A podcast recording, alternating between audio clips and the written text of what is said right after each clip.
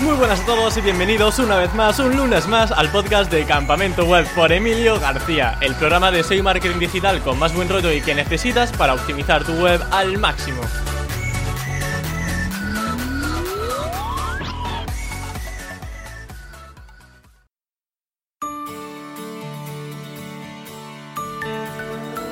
Estamos viviendo una época del SEO en la que el contenido cada vez cobra mayor importancia y este será precisamente el pilar fundamental del episodio de hoy. Y es que nos visitan María Cuevas, consultora SEO, SEM y CRO en la agencia Cloud District, licenciada a su vez en periodismo y que nos hablará de la optimización de contenidos en web, también para YouTube. Y ojo, algo que creo que puede suscitar mucho interés, las estrategias SEO que siguieron en uno de sus clientes. Hablamos ni más ni menos que de la liga. Así que sin más dilación, doy paso a María Cuevas. Bienvenida al campamento web, María, ¿qué tal estás? Fenomenal, muchísimas gracias, gracias por invitarme. Nada, gracias a ti por venir al video podcast. Eh, además, tu perfil me sorprendió porque vi que tienes mucha formación y experiencia en cuanto a periodismo y ahora que el SEO está tan focalizado en intenciones de búsqueda, en ponerte en la piel del usuario, pues creo que es un pilar fundamental a trabajar.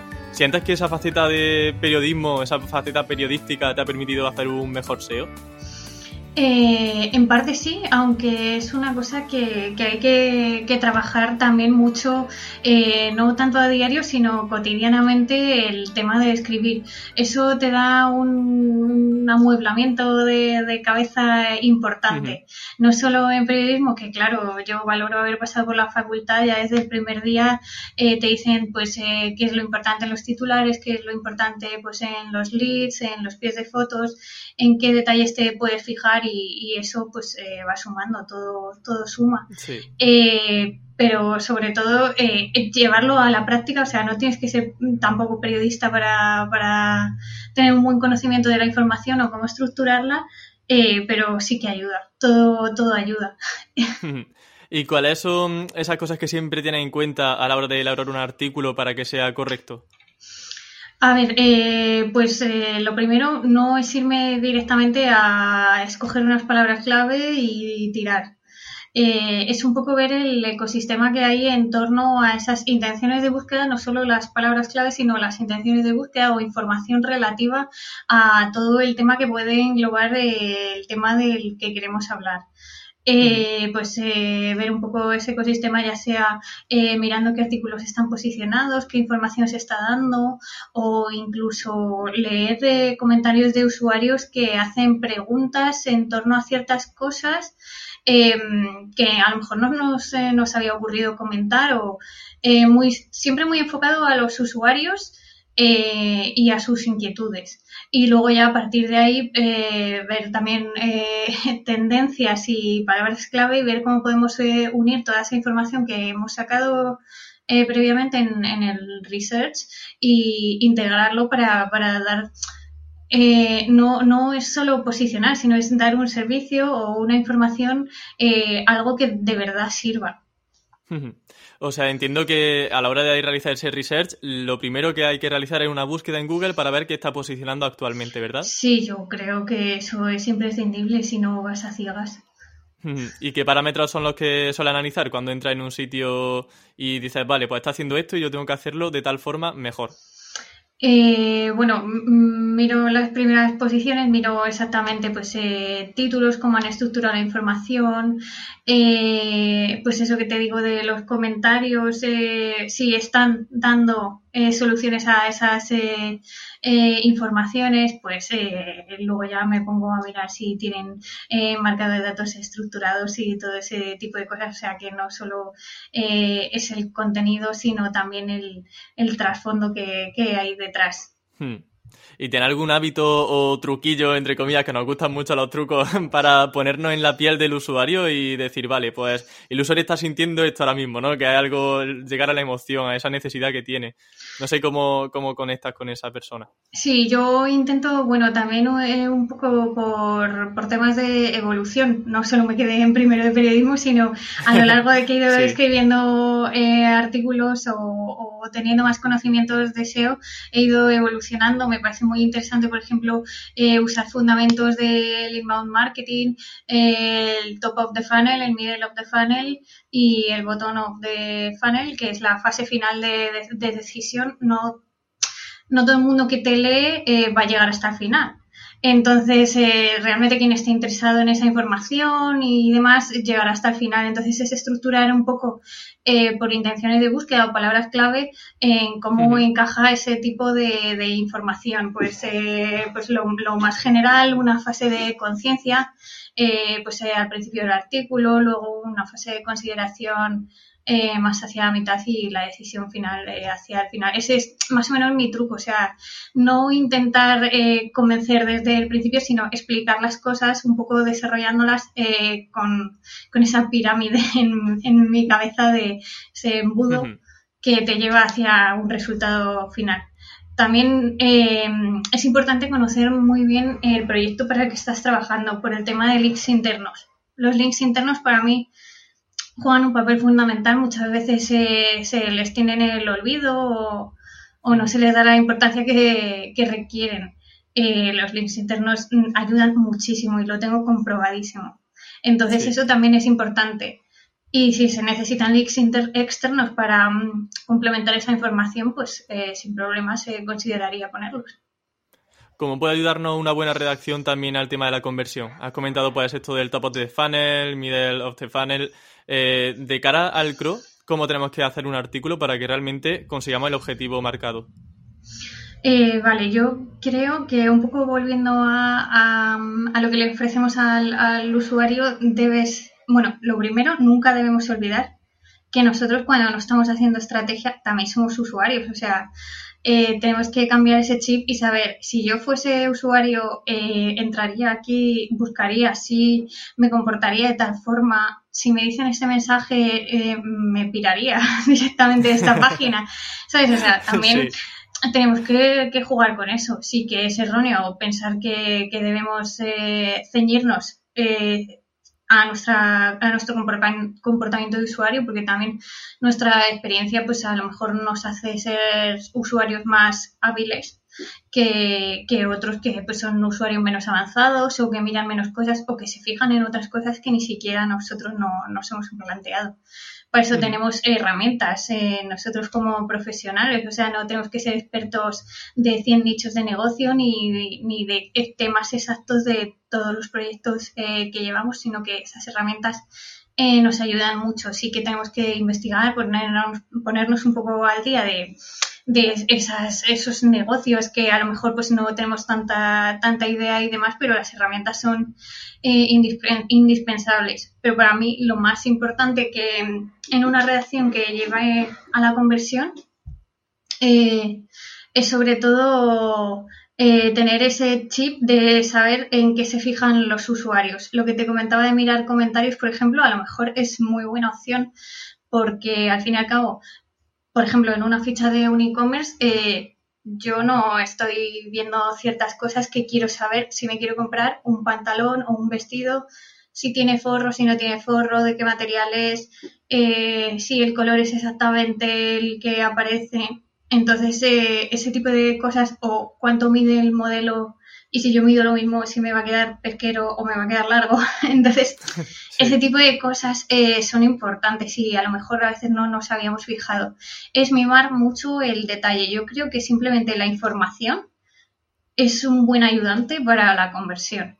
Luego están eh, detalles sutiles, eh, por ejemplo, en botones de CTAs, pues yo que sé, en, en, en un banco eh, un botón de pide ya tu hipoteca, pero lo mismo no quieres pedir la hipoteca y ese botón solamente es para pedir información. A lo mejor es mejor cambiarlo y es infórmate de tu hipoteca, porque a veces dices, Dios, si le doy a este botón, estoy pidiendo una hipoteca.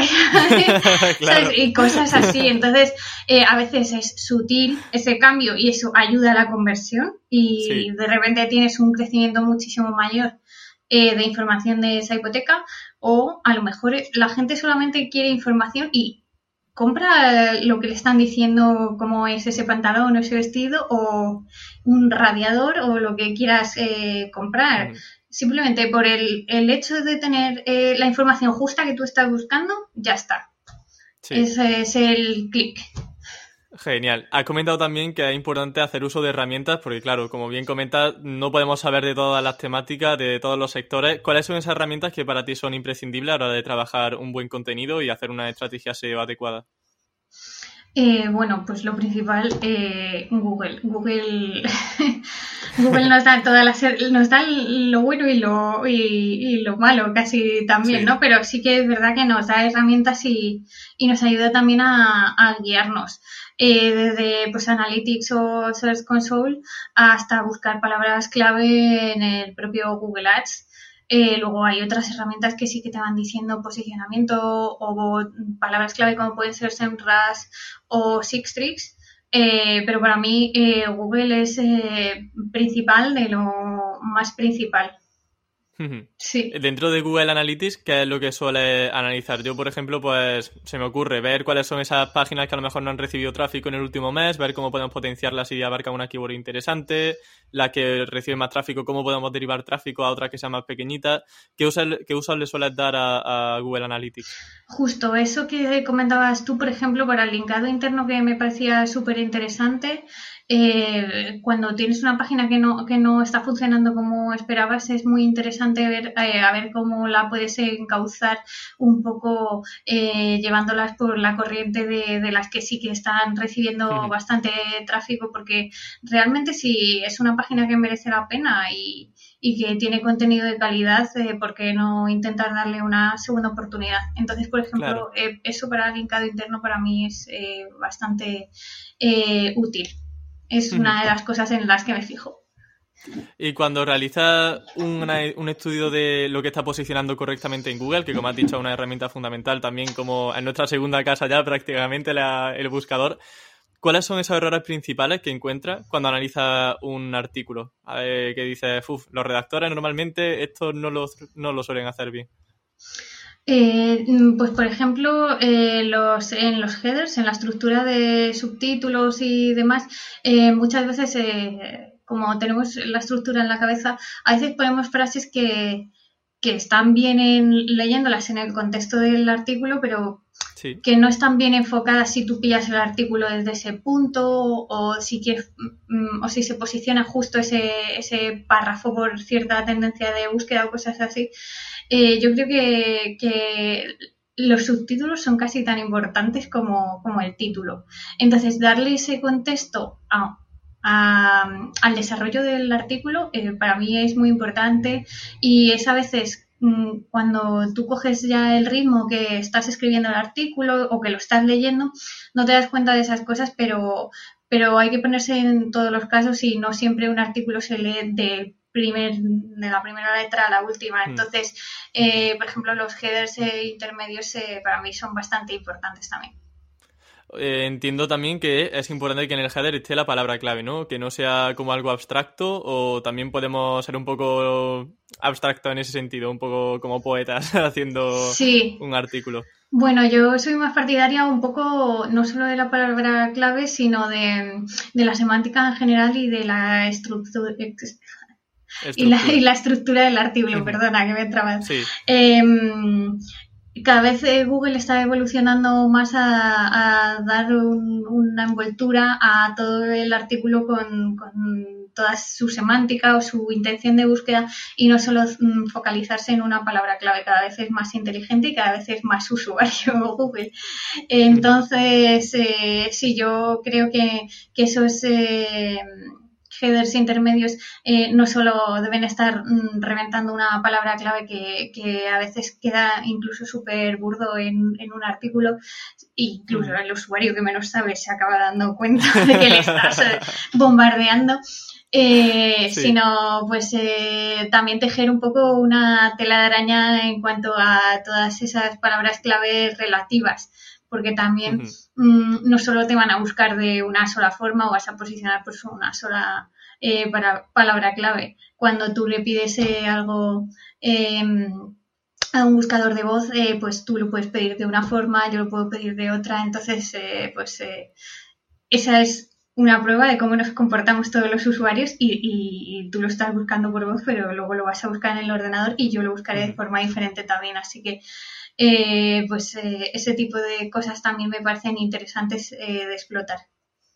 Muy interesante. También eh, hay otra, se me acaba de venir a la cabeza el tema de enlazar a fuentes externas. ¿Lo ves algo interesante o realmente tienes ese miedo a, uy, no voy a enlazar a la, bueno, a la competencia quizás no, pero a una fuente externa porque le voy a traspasar autoridad y entonces yo voy a perder posicionamiento?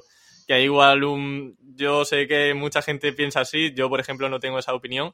No sé tú en qué, qué posicionamiento tienes en este sentido. Sí, yo también pienso como tú, o sea, si es necesario, si es por complementar y porque la información lo pide, eh, no voy a tener absolutamente ningún problema siempre y cuando pues, venga a cuento y, a lo mejor en un artículo será un link o dos y a lo mejor en otros son tres, yo qué sé. Eh, pero es, es, así, o sea, complementar nunca es malo siempre y cuando lo hagas bien y esté todo perfectamente integrado. Sí, completamente. Eh, bueno, hemos hablado un poquito sobre tu faceta periodística, pero creo que ha quedado ya mm, a la luz, eh, salta a la luz que tienes también un perfil estratégico en cuanto a SEO. De hecho, eres consultora SEO en la agencia actualmente Cloud District. Y también me comentabas que trabajaste en el desarrollo SEO de la web de la Liga, que se dice pronto un proyecto de, de esa envergadura. Me gustaría que comentaras en primer lugar cuáles eran las necesidades de este proyecto de la Liga en Cloud District. Sí, pues eh, Cloud District es una consultora de, producto digital y, y entre otros eh, equipos que han intervenido en la publicación de la web nueva de la liga hace más de un año, fue en agosto de 2019, eh, pues estaba Cloud District y los equipos de desarrollo y también yo como, como SEO en apoyo a esos equipos. Eso mola, ¿eh? Estar ahí en la liga mola. sí, a ver, yo no estaba en la liga, yo estaba en Cloud District, pero me, me gustó muchísimo la experiencia de, de, sobre todo, trabajar en un proyecto tan grande con un montón de equipos que intervenían, desde diseño a desarrollo, a, analítica, a un montón de, de cosas y estar eh, todos remando en la misma dirección, coordinados. O sea, eh, es algo importante y, yo creo que merece la pena eh, tomarse un tiempo también para planificar en proyectos así de, grandes y, que haya personas que trabajen realmente y su trabajo sea ese. Sí, y, y, nada, ¿y qué necesita el proyecto? Pues nada, pues eh, como te decía, en agosto de 2019 salió la web de la liga, se estaba trabajando desde más de un año antes.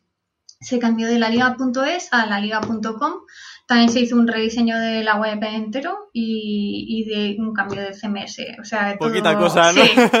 todo el mismo día. Eh, sí, sí, sí, pero bueno, salió todo, todo bien. Qué bien, qué bien que se tuvo en cuenta para realizar esa migración de la forma correcta? Porque imagino que ahí habréis aprendido bastante.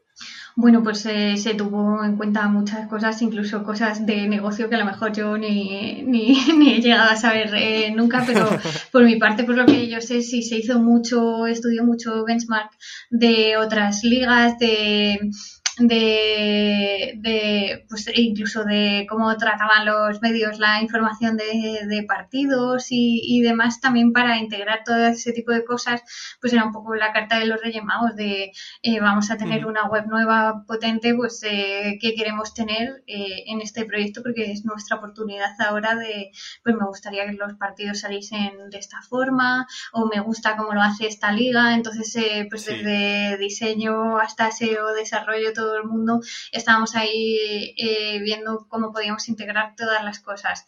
Eh, por ejemplo, eh, para realizar la migración correcta a nivel SEO, lo que te comentaba de las URLs de partido, nosotros las tuvimos bastante en cuenta porque es una URL viva desde que el partido comienza, porque no, no desde que comienza, sino desde que se crea la URL de ese partido, porque es la previa, ¿no? Ya vas dando hay información de quién se enfrenta, eh, cuáles van a ser las alineaciones, no sé qué.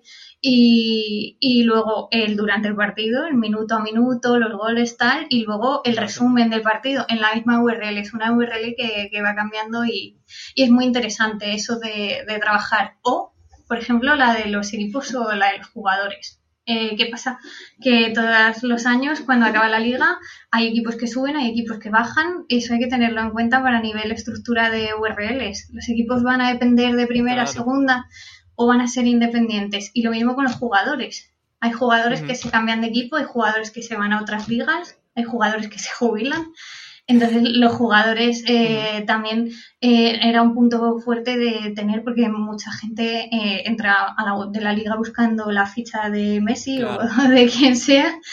Y, y eso era importante que no dependiesen de si sube si baja porque si no iba a haber un trabajo enorme cada temporada o cada cada mm, fase de contratación de jugadores que hay una en verano y otra en invierno, así que... Eh, ¿Y cómo solventaste ese problema?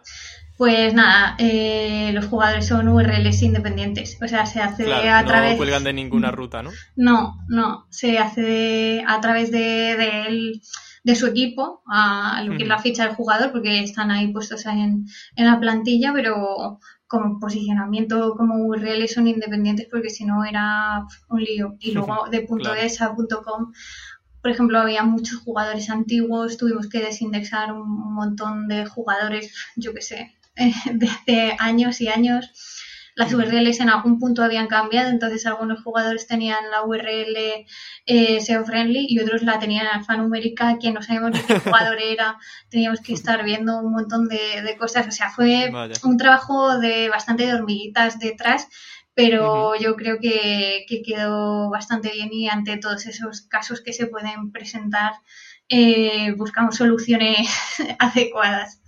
Sí. Eh, comentaba algo bastante interesante que era, por ejemplo, que en la previa, en el minuto a minuto y luego en los resultados, claro, siempre usáis la misma URL. Entiendo que el contenido obviamente será dinámico, pero el título, por ejemplo, también es dinámico dentro de esa URL. Eh, no, el título suele ser el partido y de quién se enfrenta, o sea, quiénes son los equipos y de qué temporada estamos hablando, porque claro, o sea, eh, eh, hay miles de partidos Real Madrid-Barça y, luego pues eso con, todo el tipo de, etiquetado precisión, pues si es un partido de Champions, de si es de la liga o de que es, bueno, de la liga es de la liga, pero eh, para los medios esto escala, o sea, se enfrentan varios equipos varias veces por diferentes mm, ligas. Entonces, eh, también todo ese tipo de información tenerla súper bien controlada. En cuanto a la migración SEO, ya para poner punto y final a este tema, em, ¿cómo sabíais que realmente la migración fue efectiva? Es decir, ¿qué monitorización se siguió para poder ver que no había a lo mejor algún 404 suelto, alguna redirección que no se había realizado? Eh, pues eh, nada, crauleo. Eh, mucha monitorización durante toda esa semana, eh, arreglos de errores realmente que podían ser importantes. Yo no creo que hubiese errores graves, graves de la hemos liado bien gorda. O sea, han sido cosas que, que, a lo mejor, pues eso, lo que te comentaba de los jugadores eran muchas URLs a tratar, pues a lo mejor eh, hemos tenido que desindexar luego a posteriori algunas más de las que en principio previmos o, 404, pues eh, algunos se nos coló y hubo que hacer alguna redirección, pero no han sido tampoco temas graves que, que haya habido que estar madre mía, trabajando ahí y diciendo se nos ha ido, se nos ha ido. no. mejor, mejor, mejor. no, salió todo muy bien. Había mucha planificación y sobre todo que, que el hecho de estar con, con, uno de los equipos de desarrollo, eh, sentado, es que estábamos sentados al lado y, y estábamos todo el rato revisando cosas,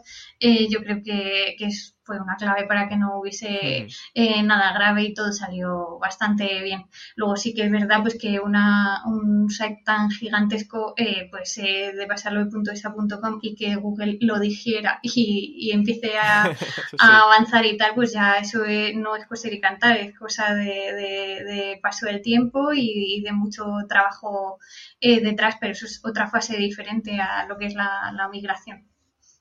¿Y en qué, cuáles son esos pilares de esa siguiente fase? Ya lo has comentado, ya hay que hablar de ello.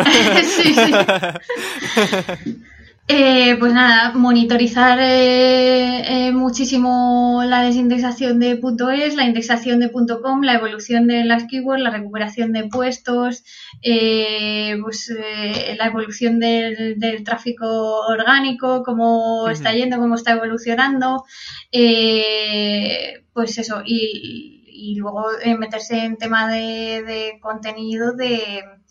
Eh, de orientar también un poco eh, en, qué, en qué puntos fuertes van a ser los siguientes en los que pueden destacar. La liga es, eh, genera notas de prensa, eh, tiene vídeos propios, tiene periodistas a pie de campo con fotos y todo ese contenido pues debería explotarse también en, en la web, que ya es la siguiente fase a la monitorización eh, ya la siguiente sería eh, más estratégica y, más de avanzar.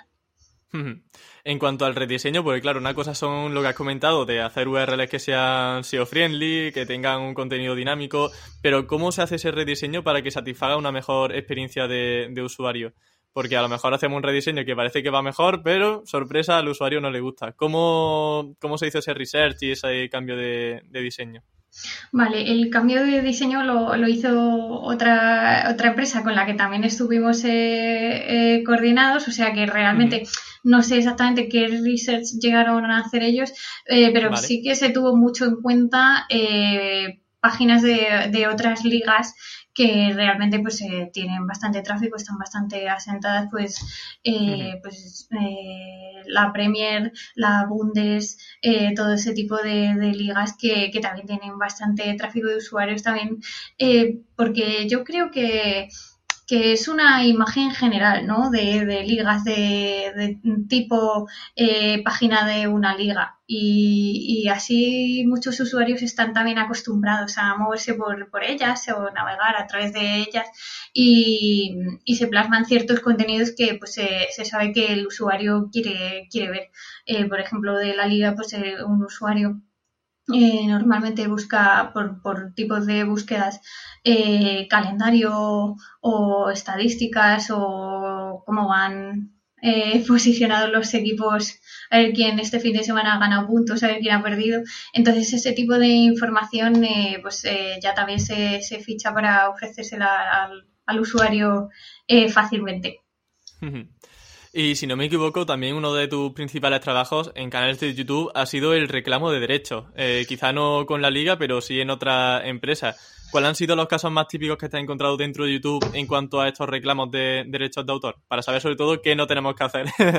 Sí, sí, yo antes, eh, previo a la liga y otros proyectos, estaba muy, muy metida en el, en el tema de YouTube. Yo trabajaba en una agencia que era intermediaria entre YouTube y, creadores de contenidos eh, bastante fuertes y, y trabajamos en el tema de reclamo de derechos, monetización y crecimiento de, de audiencias. Trabajaba muchísimo con, con creadores de contenidos de América Latina, contenidos de animación Allí hay mucha, mucho, muchas agencias de, eh, de animación y, demás y la verdad eh, me abrió un mundo trabajar en, en esta agencia que, que, era increíble. Entonces, eh, pues estoy contenta de tener también esa experiencia conmigo. yo también tuve mm, parte de formación audiovisual, no solo periodística, y creo que la pude explotar por esa parte. Eh, eh, en cuanto a reclamos de derechos, eh, yo nunca, jamás recomendaría a nadie, ni a mi peor enemigo, que, usase recursos que no son suyos. porque es que es de cajón. O sea, el tema de músicas que no sean libres o que no sean propias, o el tema de imágenes también, recursos que no sean libres o que no sean propias, eh, pues te pueden tumbar el vídeo. Tumbar el vídeo es que le den así a un botoncito y ese vídeo deje de verse en tu canal y nunca más se pueda ver.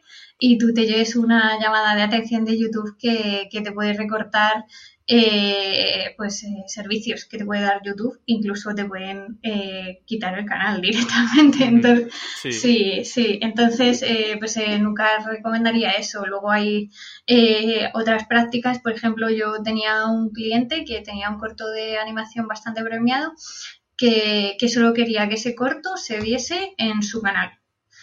Eh, que, o sea, le daba, le daba igual porque yo le decía, pues eh, si están monetizando, si ponen a monetizar el corto otras personas, lo que podemos hacer es reclamar y tú lo monetizas. Y decía que no era cuestión de dinero, que era que ese corto se tenía que ver en su canal.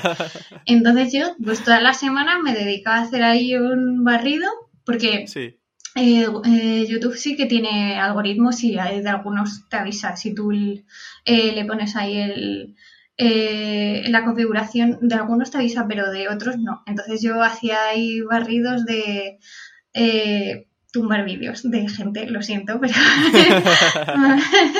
tenía que hacerlo. Y, luego pues eh, hay otros creadores de contenidos que dicen que bueno, pues que sí que si está poniendo su vídeo y lo están monetizando, pues que, lo monetice yo para ellos. Eh, pues se pueden seguir diferentes eh, políticas, pero sobre todo ser consciente de, que una vez que subes un vídeo que los recursos no son tuyos, eh, pues, mm, te puedes meter en un problema gordo de que todo el trabajo que vienes haciendo detrás, subiendo vídeos y demás, pues te, quiten el vídeo, de, si eres reincidente, te quiten el canal y eso pues no, pues no está bien porque tú le echas horas ahí a tu canal y a tu contenido y no debería ser. Totalmente, yo me acuerdo de hecho, eh, esto ya hace unos cuantos años, pero tenía un canal secundario que estaba probando ahí temas de monetización y esas cosas, subí el tráiler de un robot que se llamaba Jibo, estaba súper bien posicionado, pero claro, la empresa se enteró de que había resubido con subtítulos en español su vídeo y entonces es lo que tú me decías, todos los ingresos que yo generaba con ese vídeo iban hacia la empresa original. Cosa que entiendo, a ver, digo, joder, qué fastidio, pero es que, claro, tiene sentido, porque al final me estoy lucrando a costa de, los derechos de otros, y eso no es bonito. Sí, eso sí. no hay que hacerlo. Sí, sí, sí, sí, totalmente, sí. También una de las cosas que has trabajado también, has comentado el desarrollo de la audiencia dentro de YouTube. A nivel SEO, eh, cómo se trabaja este desarrollo de audiencia y si no me equivoco entiendo que es a nivel SEO, ¿no? ¿Cuáles son esos pilares para posicionar un vídeo? Pues a ver, eh, YouTube no ve tus vídeos. Lo siento, pero es una mala noticia, pero es así. Cada vez tiene más inteligencias artificiales eh, o si pone subtítulos, pues eh, también eso lo procesa y, tiene también un conocimiento de, la temática de tu vídeo.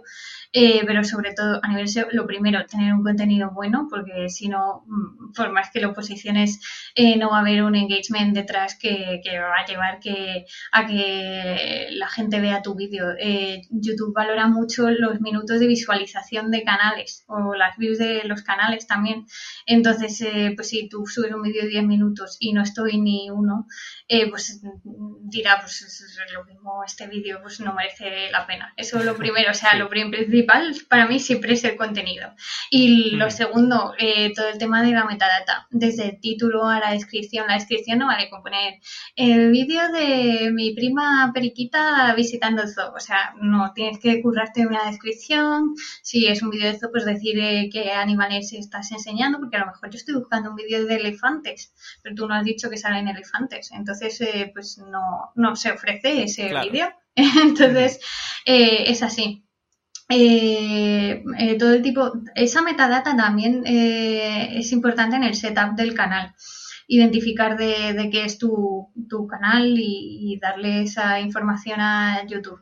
Y sobre todo lo de los vídeos. Y también hay links internos en, YouTube, o sea, en la descripción tú puedes poner eh, links a otras playlists que podrían interesar, eh, links a otros vídeos y, demás que, es importante. Eso es, yo creo que me, eh, trabajar toda esa información, sobre todo la la metadescripción eh, merece bastante la pena en YouTube. Luego ya eh, cada cosa que quieras aportar al usuario suma. Como te decía, si pones subtítulos, pues eh, YouTube lo va a valorar muy positivamente. Entonces eso también mm, va a sumar. Y por último, la gestión de los comentarios. YouTube valora mucho las primeras horas o días de, de vida de, tus vídeos. Entonces, pues eh, que tú respondas a esos comentarios o que haya comentarios en torno a todo ese engranaje semántico que comentábamos antes de, lo que trata tu vídeo, eh, va a ser también importante. ¿Y es muy diferente preparar el guion de un vídeo a preparar un artículo? Pues depende de lo que entendamos por, por guion. Si es la estructura de lo que vas a decir, yo creo que es bastante parecido.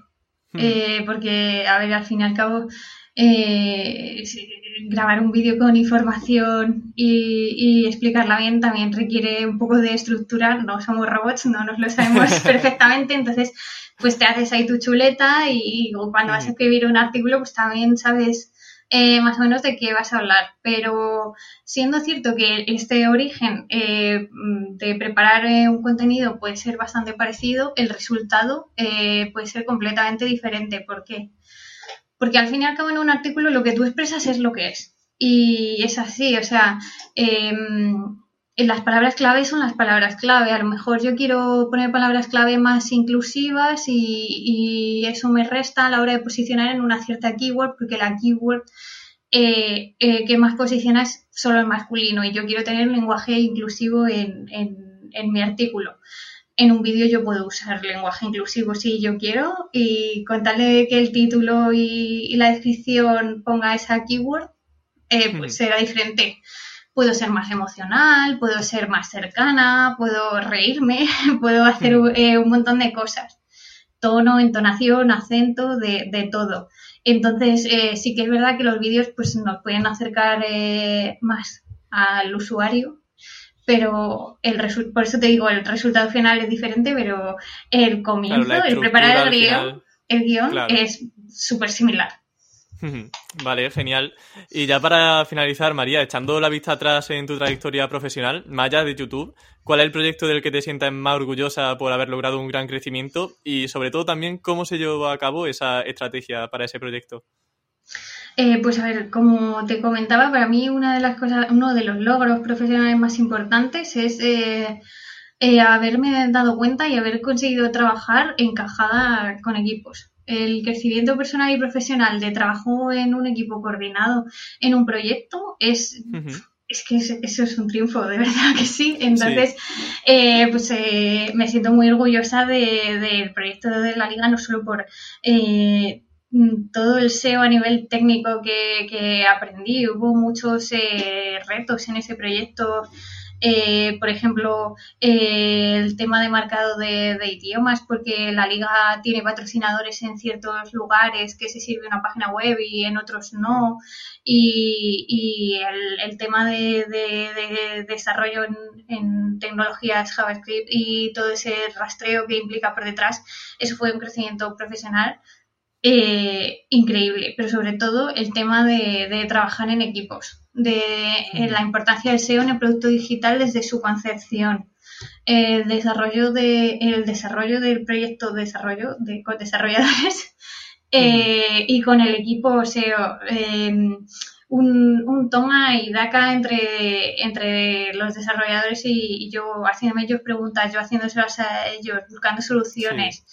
Y sobre todo eso que, que, hace que, que que a la hora de salir tu proyecto a producción eh, sea un proyecto consolidado, que no haya fuertes cagadas y, y, que puedas tener la tranquilidad de que, bueno, a ver, pues tienes que estar en guardia cuando sea un proyecto, pues mm, es lo que toca, o sea, aunque sea eh, una web de cuatro URLs, tienes que estar ahí al pie del cañón, pero sobre todo tener más o menos esa, esa, esa ese mínimo de tranquilidad de que todo va a salir bien. Entonces estoy muy orgullosa de ese proyecto porque me ha hecho crecer mucho a nivel profesional y personal. Qué bueno, María. Oye, pues me alegro muchísimo de que hayas aceptado la entrevista porque hemos conocido una faceta súper interesante. He conocido también tu perfil, que como te digo, me encantó cuando te encontré en LinkedIn. Eh, así que bueno, darte las gracias nuevamente por asistir al video podcast de Campamento Web y estoy seguro de que aquí los oyentes habrán aprendido muchísimo contigo. Sí, muchísimas gracias por, por invitarme. Nada, más, que, va, que vaya todo muy bien. Gracias.